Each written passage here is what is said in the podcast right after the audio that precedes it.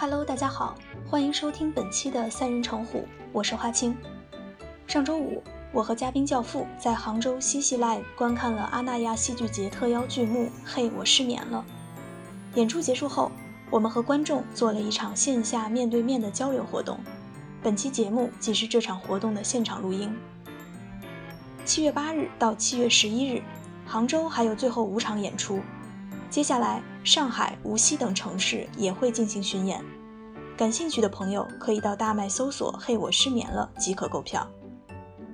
另外，三人成虎为大家争取到了七月八日杭州场的一张门票。感兴趣的朋友可以在收听平台或三人成虎的微博、微信公众号留言索票，我们会从中抽取一位听众。截止时间是北京时间二零二一年七月七日中午十二点哦。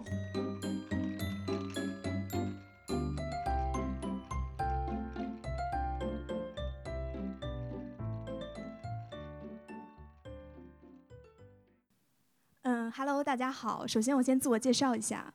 嗯，我这个播客节目叫三人成虎 FM，然后我是主播花青，贝斯就在杭州，所以才跟西戏取得了联系。然后另我们另外还有个主播叫杂艺，因为身在人在纽约，对，所以没有办法来到现场，然后就邀请了一个经常来我们播客做嘉宾的一个朋友，呃，教父。大家好，我是这个三人成虎电台的常驻嘉宾教父。嗯，就是大家。后面也可以关注一下我们的这个电台，不必一开始就 给自己打广告。嗯，其实之所以邀请教父，是因为就是我们今天这个话剧叫《嘿，我失眠了》，其实是跟睡眠、跟心理、跟焦虑、跟压力各种方面有非常多的关系的。呃，教父呢其实是一个心理学博士生，对，就是对于这一块，呃，有一点点微弱的联系。虽然他并不想我 Q 出他这个身份来。对，所以其实我们今天想聊，不光是关于这个话剧，不光是关于这个剧，就是更多也是可能希望和呃心理学相关的睡眠障碍呀，包括失眠呀这些东西有一定的联系。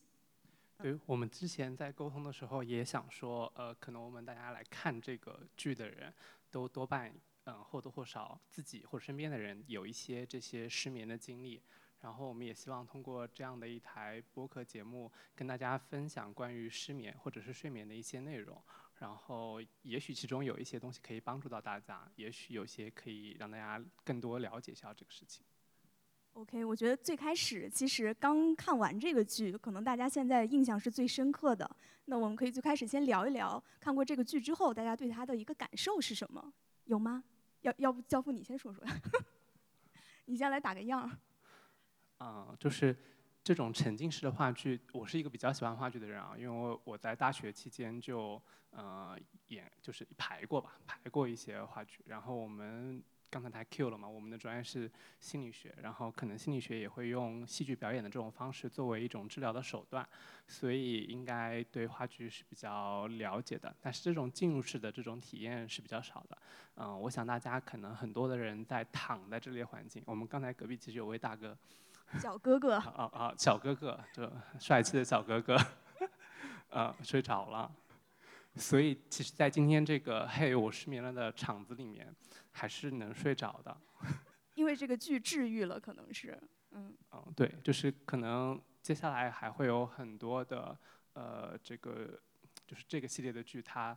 嗯，在其他城市也会嗯有上映嘛，然后可能有些场子是比较深夜的，可能就是专门为了治疗大家的这个失眠的问题。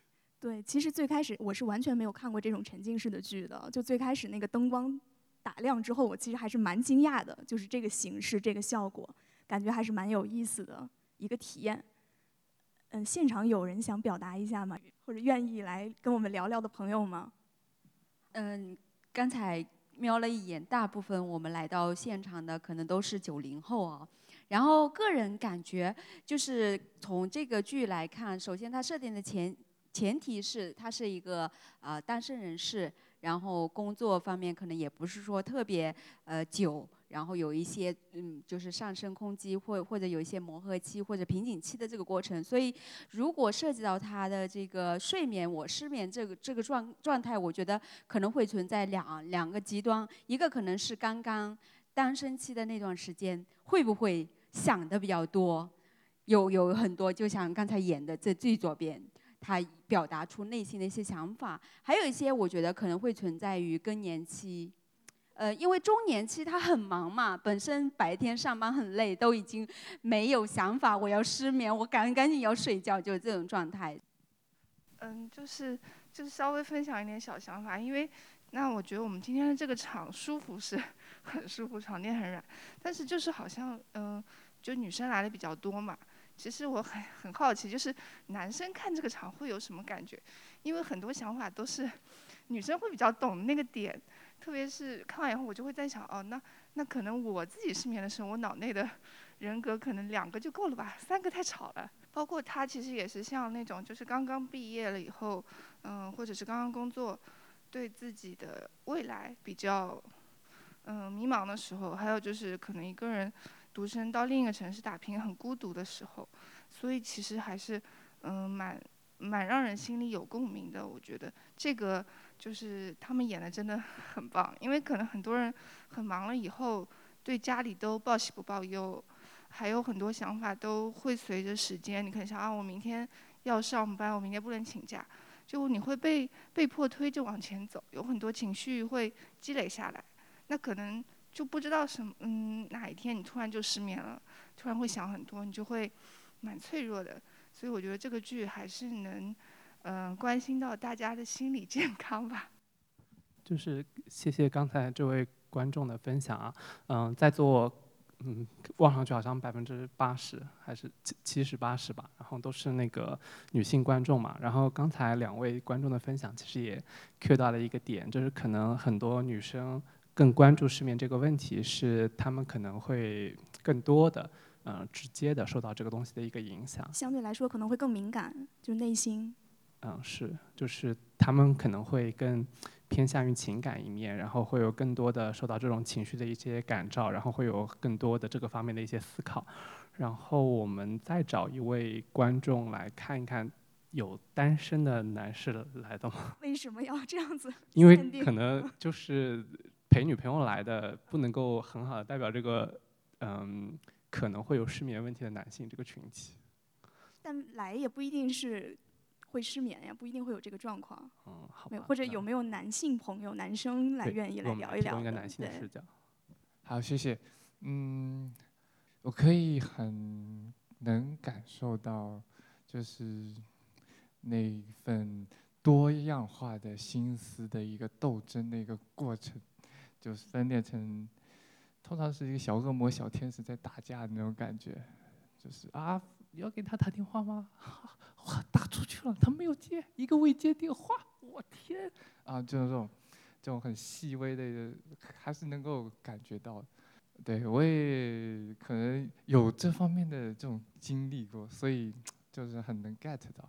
啊，当然了，这是，这是还好，但是这个剧最感动我，或或者说最打动我的地方，是从那个。他说：“我不想一个人吃白面包啊！”从那儿开始，然后他们那三个人，呃，三个内心自我在互相的不不，我再也不跟你讲话了。对，这会让我很心疼。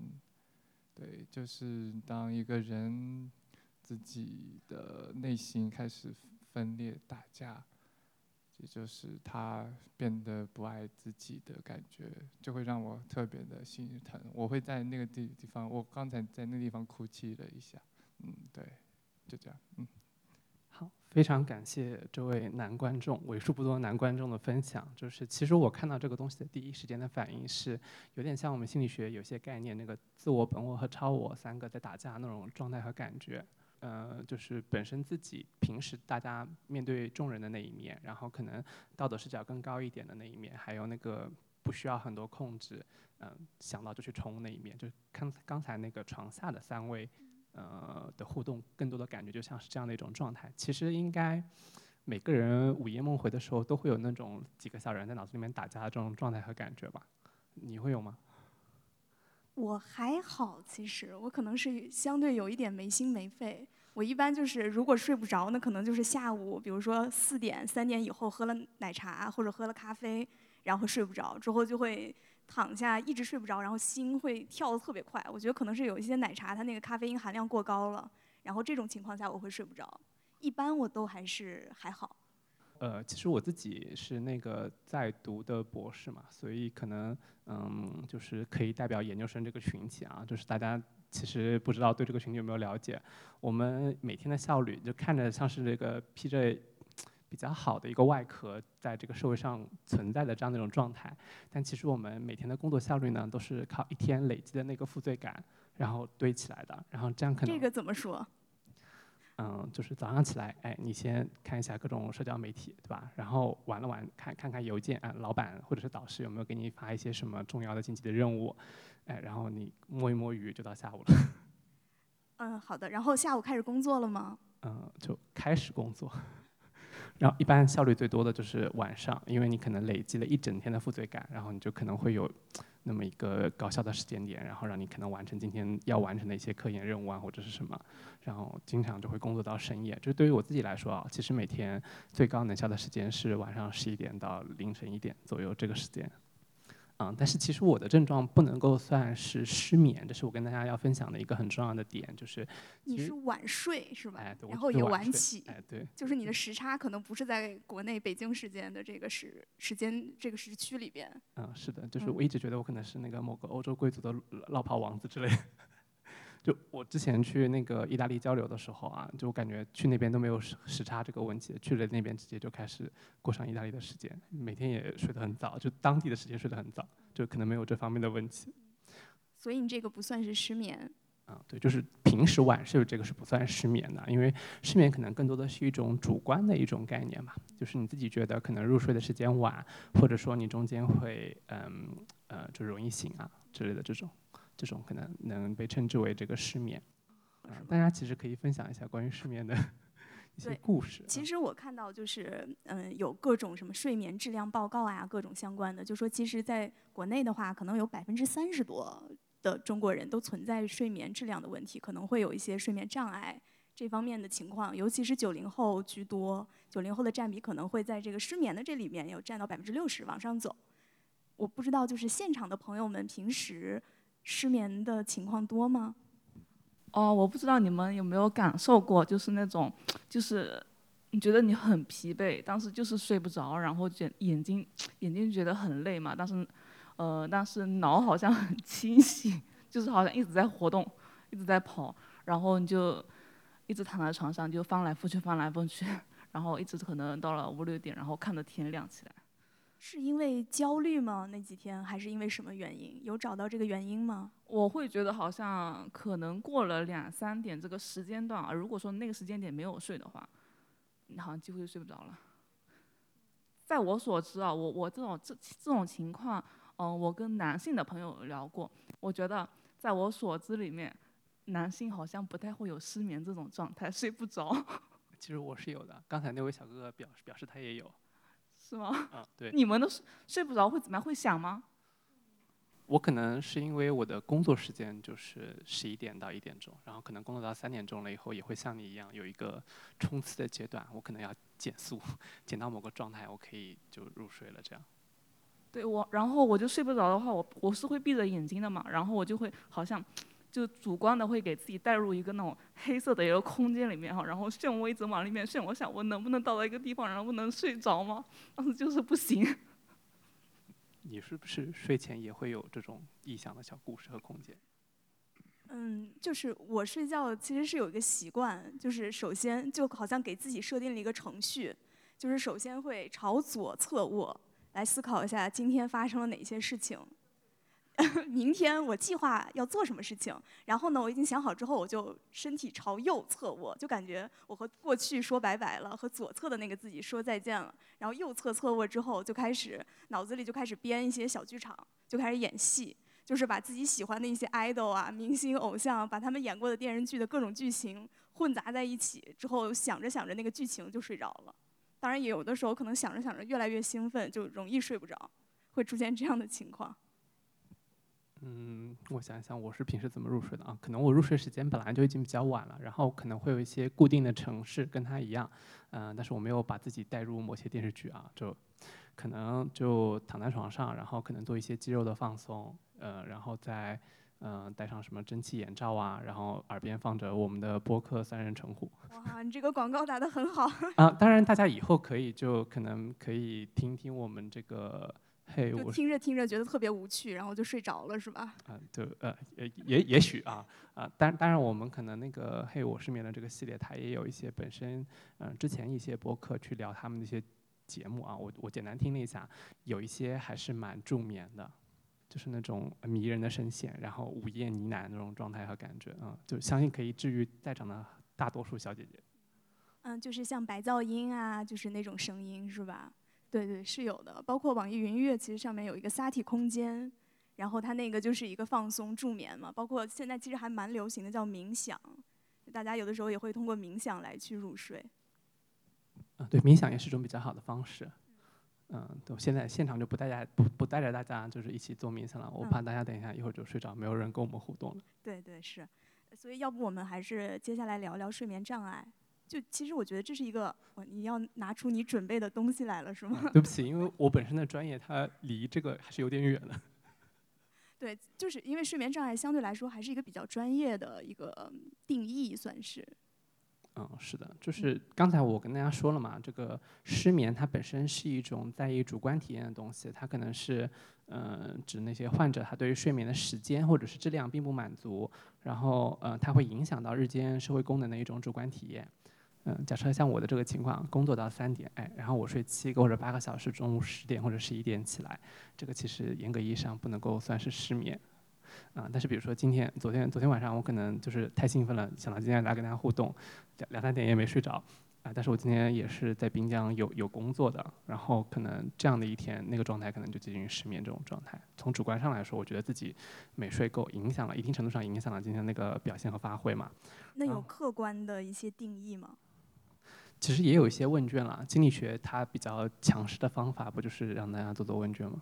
就可能他会去问，你比如说睡就是入睡的时间有多长，然后大概你自己主观上觉得你自己的睡眠质量好不好之类的这样的一种问话的方式。我想大家应该不是来冲着做心理测验来的，我们就不多说这个部分。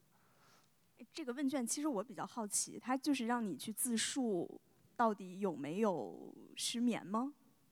或者它到底是怎么来判断你？它是怎么来做这个问卷的？嗯，其实我查阅了非常多的那种文献的资料啊，然后我这里找了一份就是还具有可读性的，嗯，就名字我就不念了。然后就是他可能主要关注的几个维度是说你入睡的时间，就比如说入睡时间就是指，嗯关灯到睡着的时间。那我怎么知道我关灯到睡着多长时间？你关灯什么时候睡着你没数，那就说明你睡得很快。哦，OK，好的，就第一个维度就是入睡时长是吧？就嗯经过多长时间可以睡着？对，然后比如说你夜间的苏醒，它就是会不会影响到你本身的睡眠质量？夜间苏醒就是我睡到半截儿，我醒来了，哎，会不会？然后能不能再睡着了？对，嗯然后呃，还有一个就是早醒的问题嘛，就是你比期望的时间是不是要早醒？嗯，就是闹铃还没响我就醒来了。啊，是是这个意思。嗯。然后还有总体的那个睡眠时间和质量。这个睡眠时间我能理解，就我睡八个小时、九个小时或者七个小时。睡眠质量呢？但是咱已经人到中年了，就可能我们不需要八个小时的睡眠。那睡眠质量是怎么判断的？睡眠质量就是你主观上就是满不满意，无论你睡眠的时长呃长不长。因为之前好像我在看一些访谈节目的时候，好像说何炅老师每天睡三个小时，他也觉得精力够用。然后确实生活中也有这样的朋友，就可能不需要睡很长的时间。我相信在座的很多女强人们可能也就不需要睡八个小时吧，你们可能也没有机会睡八个小时。有点好奇，假如就是每天睡八个小时以下的朋友，大概有有多少？可以示意一下吗？不吗？八个小时以下。那八个小时以上呢？就请问你们这就是嗯，就是你你你多少个小时？没有没有，现在因为辞职了嘛，然后现在 辞职了以后睡的好像 比以前更多了，就是早上可以凌晨凌晨大概一两点睡，然后早上六七点醒了之后吃个早饭继续睡，睡到十一点多，有没有？然后晚上吃完晚饭可以再继续睡到七点，然后再出去跑步。这个能持续多长时间呢？每天都可以这样子睡吗？啊，对，基本上是这样子。后面这位小姐姐刚才一直都那个想要表达，请问你每天晚上睡多久？平均？啊，十个小时。啊，你后面那。是是情侣吗？哦哦哦哦，那你们各自睡多少时间呢？因为他们说不是嘛，对吧？八，我就是有睡到八个小时，然后超过一点。几点到几点？那我很早睡，十二点，然后到八点多。呃，我可能睡八九十个小时吧。对，其实我想，就除了睡眠时长。就是可能大家听起来八个小时以上和以下好像是对半对半，但可能睡就是入睡的时间相对来说都比较晚。我刚才听到，就现在还有就比如说每天晚上基本能保持在十一点，晚上十一点之前就上床躺下要睡觉的朋友，有吗？这位，所以你才能睡够十个小时是吧？八点开始睡，因为我白天要炒股嘛。哇，你嗯，白天要耗费精力，就根据盘开盘那个。对，然后就是三点以后我就开始有点犯困，然后回家以后我就喂猫，然后就是喂狗，喂完它们我就洗澡，就准备上床就看一些东西，然后就睡觉。但是呃，有时候十一点多的时候会起来工作一会儿，工作性质是这样，因为我们是做电商的嘛，所以。就时间会比较久一点，但是我有个问题，就是比如说睡觉的时候经常做梦，这睡眠质量算好还是差？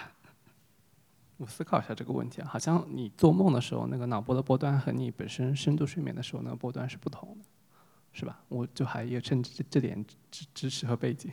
但一般来说，应该就是如果你做做梦是 OK 的，但是做梦你醒来之后还记得那个梦的情况的话，这种情况一般你睡眠质量不是特别好。就是睡眠质量比较好的是那种你是做了梦了，但是你一睁眼你忘了，就想不起来了。一般就记得很清楚的话，醒来会很累嘛。就是有一个那个软件，睡眠软件嘛。每次我记录的时候，我觉得我我是入睡的时间，比如说我觉得我是十点多，然后中间醒了一下，然后早上。嗯，七八点钟起床嘛，七点四十多这样子。但是他每次给我记录的时间都只有六个小时或者七个小时这样，就跟我的睡眠时间好像不是太一样这种。嗯，对，这个从我们刚才那个定义上来说，它就可能会有这个方面的风险。我们其实不是参考你本身睡多少时间，是看你主观上，嗯，可能对这个睡眠质量满不满意，以及第二天会不会影响你日间工作的这些精力啊或者什么之类。那你说，如果你早上。白第二天白天的时候会犯困，那可能多少还是有有这个方面的问题的。刚才其实就还在问那个，就是几点到底入睡嘛？这位小姐姐是八点就入睡了，相当于已经非常早非常早了。有十二点之前嘛？就比如说十点、十一点之后，十二点之前就能躺下准备睡觉的朋友。所以你们都是十二点之后才睡啊？就十二点之前是吗？那还好，十二点之前这边也是，所以剩下的朋友都是十二点之后。天哪，那十二点之后的话，一点之前，一点之前有哪几位？一点之前就睡了。好了，别问了。嗯，大家睡得都这么晚呀？因为我觉得我睡得还蛮晚的，我可能就是十二点左右，十二点前后睡，所以。一点或者是更晚再睡，原因是什么呢？是工作到那个时间吗？还是就是不想睡？哎，就是你们给出了一个非常重要的关键词，嗯，就是我们其实按照网络上大家对于失眠或者是对于晚睡的一个成因来说，可能就是九九六社畜想要晚上那段时间有自己控制的这种感觉，才会在晚上流连忘返，不想睡觉。嗯，我想知道就是。当代呃女性在这个工作和生活过程中，嗯，有没有一些社畜独有的这种生活习性，然后导致你们晚上就不是很想睡觉？就是不睡觉的原因是什么？具体来说？嗯，那就刚才我跟另外一位小小小姐姐啊，两位就是表达我们是不舍得睡，因为白天的时间我们是上班族啊，我是在国企，虽然时间上还是比较就是我们是比较固定的，中午还是两点钟才上班，对，下午五点半就下班了，呃，时间上会非常的固定，呃，但是呢，上班时间就做固定的事情，没有任何自己的时间，然后下班了回去以后。呃，我是有家庭的，还有两个小朋友，对，所以呢会有涉及到呃晚上要呃带小朋友玩啊，对，小朋友结束了以后，呃个人比较喜欢玩嘛，也有自己的很多爱好，所以呢就是把小朋友弄好了以后，后面的时间才真正是自己的，那晚上会有自己想要做的一些事情，爱好类的东西会放在晚上。而且人的这个呃精神状态，我觉得是这样子的，可能十到十一点来钟，其实你是想犯困的，过了这个时间段以后，其实就清醒起来了。所以你喜欢做的这件事情呢，又是你非常感兴趣的，就越做越兴奋，越做越就是清醒，就这种状态。所以往往就呃这样时间一做就到十二点多了，就这样子。但是第二天又要。这个上班，所以要要避免出现这样的情况。一点之前必须要睡，就是这样的状态。呃，我我想类比一下，可能跟那个成年男子有了家庭了以后，哎，就是回家之前在车上那一支烟的时间差不多，是是这个感觉吗？对，就是的确，就是女性，尤其有了家庭、有了孩子之后，晚上这个时间真的是非常的紧张。想想这种场景应该其实还蛮常见的啊，因为我可能兼职的工作是去做培训嘛。之前我们电台里面聊过，就是可能采访很多管理者们啊，就是他们可能日常的生活除了工作上那件事情，然后就忙家里面，然后他们到了晚上也都是不舍得睡觉啊。当然，如果你在那种大厂、互联网大厂的话，可能你不想睡觉的主要原因是因为你的活还没有做完，嗯，你可能你的钉钉上的消息啊，或者是你的泡泡上的消息啊还没有清理掉的那种状态，可能也比较常见。其实还有一个角度就是，杭州毕竟这个城市竞争压力还是很大的，所以很多人他的工作的地方跟住的地方其实相差的还蛮蛮远的，就通勤时间特别久嘛，可能呃三个小时都比较平常吧，是吧？就是呃早上一个半小时，晚上一个半小时，这个这个频率算是久的吗？就是这个时间？我个人觉得还蛮久的。哦，反正给我的感觉就是杭州这边竞争压力大，然后通勤时间也会比较久一点，还有就是什么搭地铁啊什么的，就这种情况会导致，比如说明明像这个姐姐她五点半下班，可能到家就七点钟了。再就是点个外卖或者自己做个饭啊什么的，就八九点了。再收拾收拾自己的东西，就已经十点钟，就这是很正常的时间感觉。但是因为我是在就是隔壁嘉兴嘛，所以我们下班可能到家里就只有五分钟，会比较安稳一点。大城市可能会更多有失眠的情况，小城市可能会相对来说少一点。嗯，不同的城市之间可能也会有这种区别吧。是，可能大城市给大家的那个生活压力都会比较大，然后通勤的那个时间也会比较长，嗯，但是通勤时间一个半小时，嗯，可可可能还要再考考虑一下你现在的工作状态。对，刚才其实聊了一些关于失眠啊，关于为什么那么晚才睡啊这些问题，嗯，下面一个，其实我想想就是想聊一聊关于睡眠经济这一块。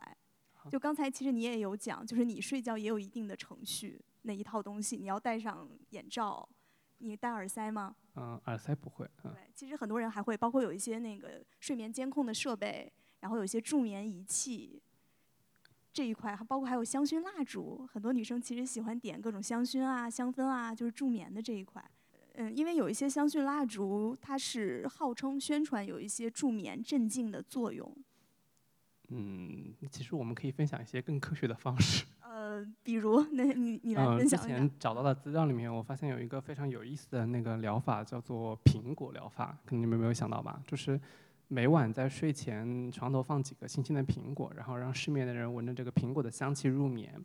然后他说，一般十五到三十分钟可以产生作用啊，就是因为好像它的这种特殊的芳香气质，可以使得你那个睡眠的时候的质量更高，更进入更高效的睡眠的那种状态。就只要放苹果就好了，闻着苹果的味道。嗯，是的，嗯，不能说这个小 tips 还是蛮好用的。你你还有自己的一些其他的推荐吗？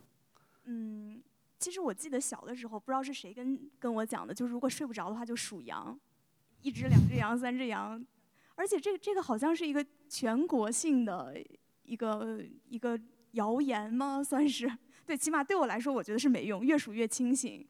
就而且你还要想一只羊、两只羊、三只羊，就这样子想过去，感觉是完全没啥用的。后面躺着的那几位，你们是不是可以试试看？那看我们剩下的这点时间，是不是可以靠数羊入睡？我们大家大家注意观察一下。对，反正有这个数羊的这个说法，这是这是我知道的第一个。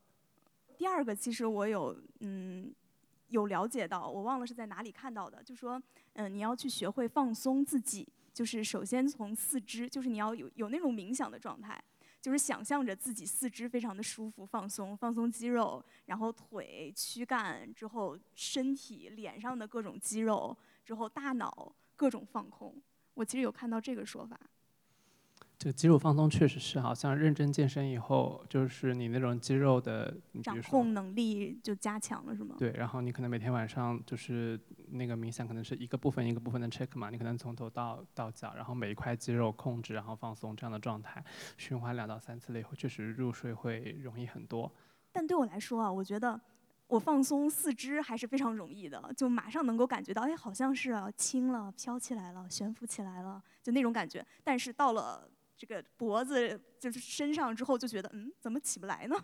就是没有那种放松的感觉，感觉做不到，功力有限。就你可能需要另一种这个入眠的方式，叫做中医推拿。可能你颈椎上由于长期的工作，嗯，可能有一些压力，这样入睡可能会有一些困难。了解了，所以是我身体有病是吧？得治。啊，调理好吧，就是中中医的概念，就可能是更多是讲调理。我之前好像有一段时间，我的那种夏天的工作时长就可能比较倾倾向于说深夜这种状态，但是长期了以后对身体还是有一点负担的嘛。然后可能中药的有几味，我现在记不起来那几味，大家可以去查一下。这个好像大家还是一直都被养生博主们推荐的，就是有些中药的调理方式可以确实是让人那个睡眠质量可以提提提升。你这不会是谣言吧？嗯嗯。本观点仅代表自己，不代表我们点的。那我可以去看一下，这个是我知道第二个。但是我觉得特别有用的一种是看书，就是你看书，尤其是那种你需要思考的书，看着看着就困了，就根本不需要再想什么，直接就能睡着。哎呀，那位零零后的观众已经跑了。我在想说，他每天晚上看大英或者是看高数啊，就应该是非常容易助眠的，对吧？就那几位躺着的，是不是也是大学生？我觉得他们嗯，就已经看数羊已经成功了。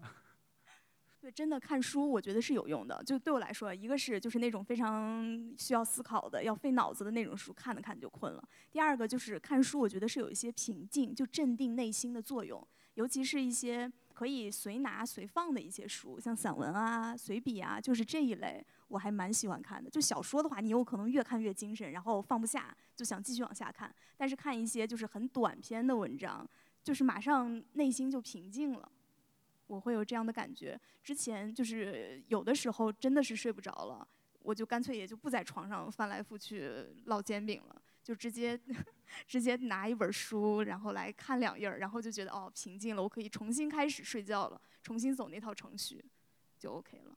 嗯，不过那个睡前的那一套程序，它确实比较重要。就是如果说你本身睡眠有自己本身的规律，比如说你是一个每天一定要洗澡才能睡觉的人，可能那一天你不洗澡觉得很累了，想早点睡，可能偷懒偷那么十几十十几二十分钟，可能导致你一个晚上无眠都是有可能的。然后你刚刚说到短篇小说，嗯，不是不是小说，就短篇的一些文字，相当于。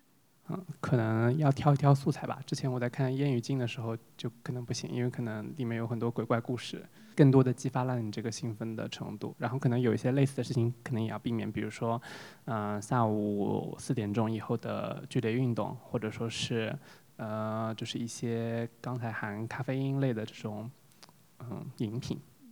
就女生们不是都每天离了奶茶就没有命了嘛？就。可能这些饮品的过晚摄入，我自己有的时候晚上工作需要高效的状态的时候也会喝咖啡，然后就会直接影响到当晚的那个睡眠质量。像这种事情不去做，可能也可以一定程度上提升你的睡眠质量。我觉得对我来说，就是上述三点，就是我我知道的这个助眠的一些方式。你刚除了那个你刚才讲的苹果疗法之外，还有其他的吗？我想一想。那现场的朋友有没有什么助眠的好办法、小 tips 可以分享一下？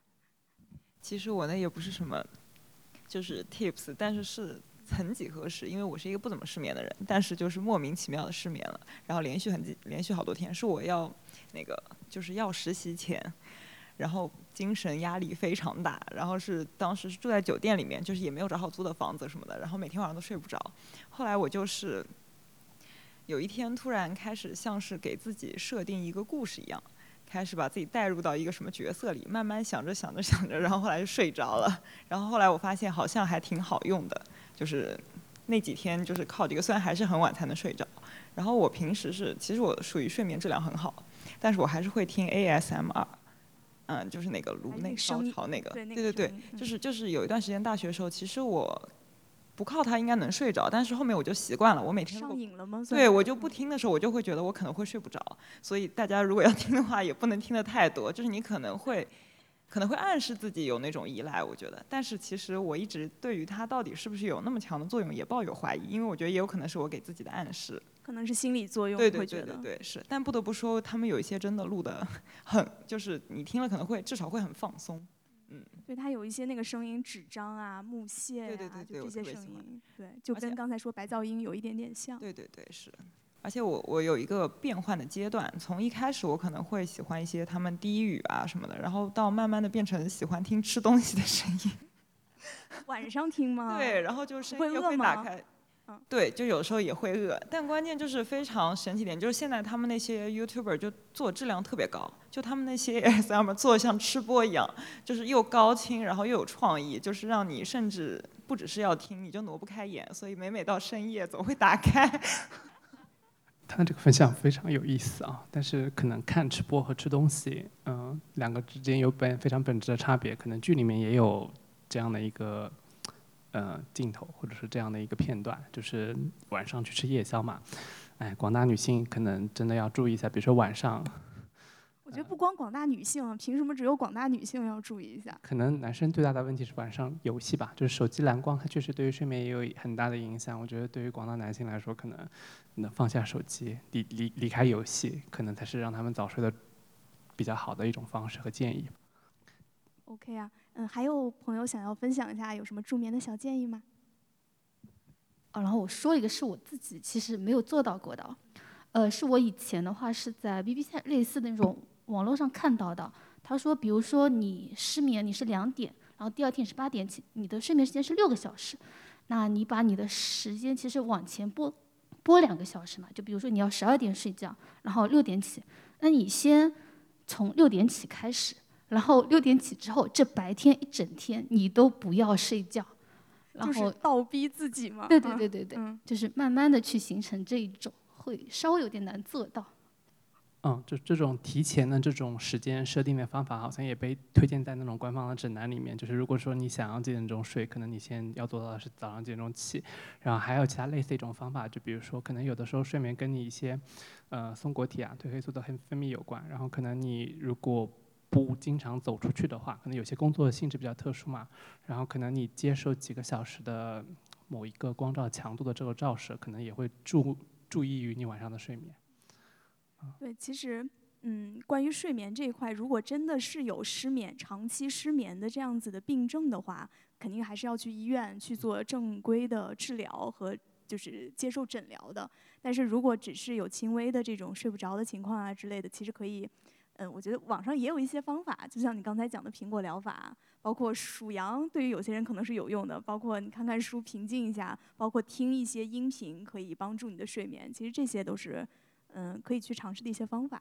嗯，对，然后也可以再仔细聆听一下我们这期节目里面给了大家非常多的判断自己是否失眠的一些准则，对吧？对，就你那四条，回头我会再写一下的。嗯，对，对大家还是有一定的参考意义的，因为找这些东西我也费了点精神。OK，那那我们今天的交流分享就到这里。嗯，还是非常感谢大家。